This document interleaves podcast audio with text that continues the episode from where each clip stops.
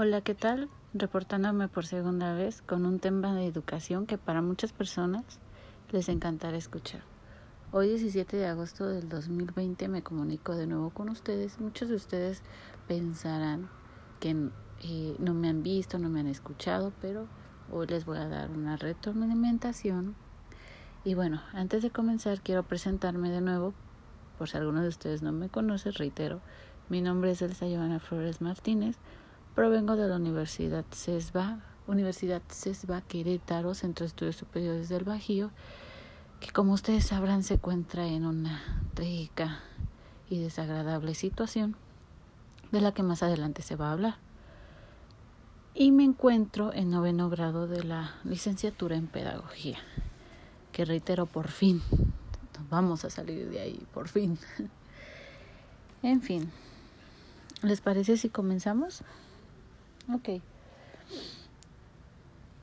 Nuestro tema que abordaremos el día de hoy es un poco complicado, confuso, eh, que para muchas personas es de suma importancia y para otras no. Y es la escuela en casa. Ya sé que es muy aburrido hablar de historia y de cuándo sucedió y a finales de qué año, pero pues se tiene que hacer para obtener una mayor calificación en este podcast que es encargado por la maestra Yomara. ok, bueno, comencemos. Debido a la pandemia de coronavirus presentada este año 2020, varios países alrededor del mundo se encuentran paralizados, pues tienen que estar en cuarentena en sus hogares. Se preguntarán con qué objetivo lo hacen. Y es el de tener las estrategias o frena la, la propagación de contagio de este virus. Pero como muchos comprenderán, no lo hacemos nos exponemos a, salir de casa sin cubrebocas, no usamos gel antibacterial, eh, no hacemos caso a las indicaciones. En fin, son muchas circunstancias que no estamos haciendo caso y por eso es que aún no se entra a trabajar eh, adecuadamente, no vamos a la escuela también, pero en fin, seguimos. ¿Qué les parece si hablamos del gobierno? Mm, ya sé, ya sé, ya sé. Es un tema que a muchos les causa conflicto, peleas, discusiones y hasta perder uno de nuestros mejores amigos en alguna fiesta, ¿sí o no? Y es un tema que a menudo se habla en las fiestas, les voy a comentar. Una vez estaba en una fiesta y unos amigos empezaron a hablar de política. ¿Por qué? No lo sé pero hablaron de política y eso terminó en una desagradable situación que hasta golpes se dieron. Bueno, en México, la Secretaría de Educación Pública, la SEP, informó que se prevé que las actividades de los centros educativos se reanuden hasta el 30 de septiembre.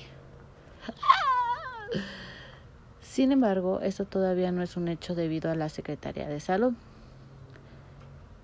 ya que ellos tienen que observar el comportamiento de los contagios y de esta forma determinar si, si es apropiado regresar a las aulas o no. Pero miren, vamos a ser bien sinceros, ¿ustedes qué creen? ¿Que sí sea posible regresar a las aulas en este año o no? Vamos a dejarlo al criterio de cada persona, ¿no creen? En el siglo XXI comenzó en Estados Unidos este estilo de enseñanza llamado homeschooling. no es cierto. Homes Challenge. Challenge. Aquí no sé hablar inglés, ¿eh? la neta, amigos. Yo no estoy capacitada para ese tipo de lenguaje. Mi capacidad no es acta. en 2012, el Departamento de Educación estadounidense estimó que más de 1.800.000 estudiantes estudiaban bajo este sistema mientras que para el 2018 se reportó más de 2 millones, lo que representa a un 3.4% de los alumnos en Norteamérica. ¿Qué piensan ustedes de este tema? ¿Creen que es adecuado hablar sobre la educación en casa? ¿Cómo es que lo llevan? O es más, ¿qué piensan ustedes de los profesores o las personas que imparten este tipo de educación dentro de casa? Es decir,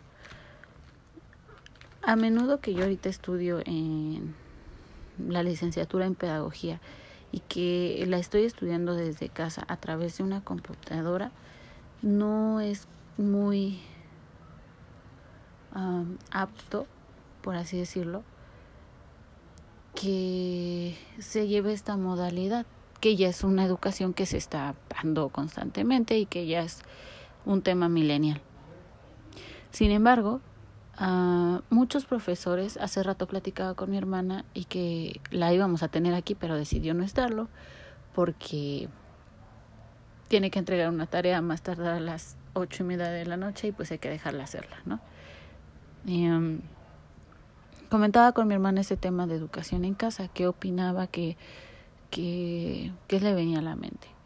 Y me comentaba que uno de sus profesores en especial eh, no sabe utilizar las herramientas de Classroom, no sabe presentar, no sabe usar eh, Word, no sabe usar Publisher, no sabe usar ninguna paquetería de Word que le permita como presentar trabajos y no sabe presentarlos a través de la plataforma de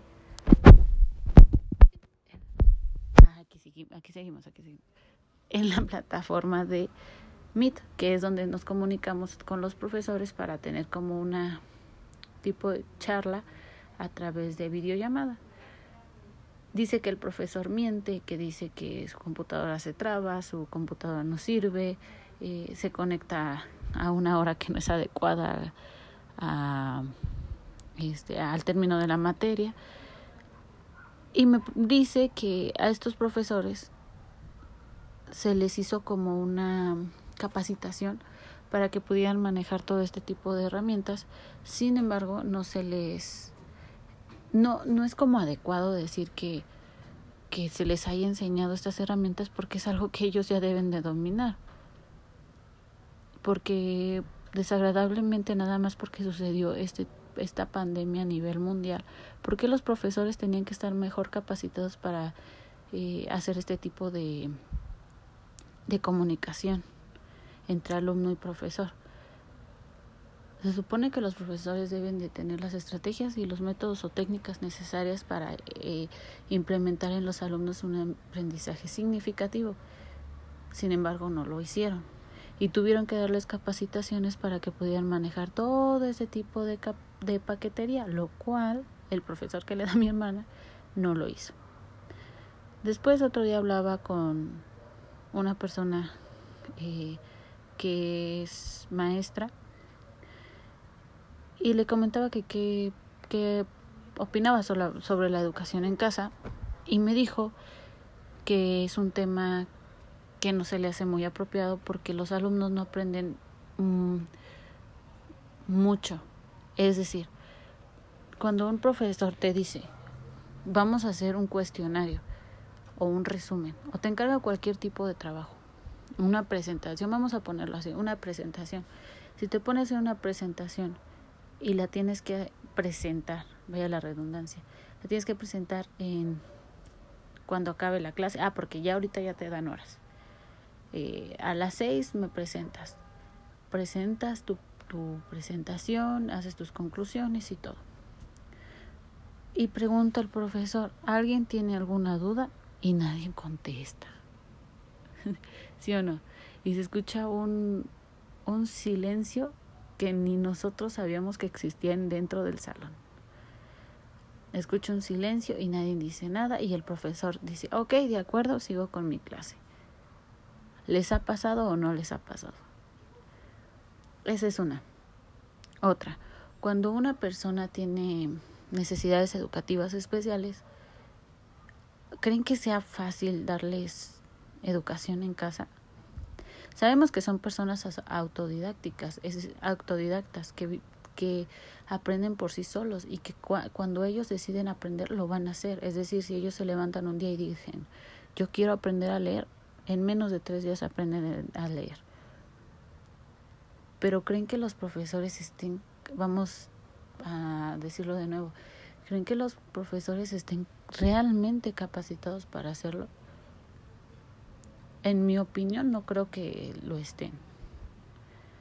Y más ahorita, porque a veces los profesores son tan tradicionalistas, tan tradicionalistas que no, que no quieren innovar, que no quieren aprender, que no quieren salir de su zona de confort.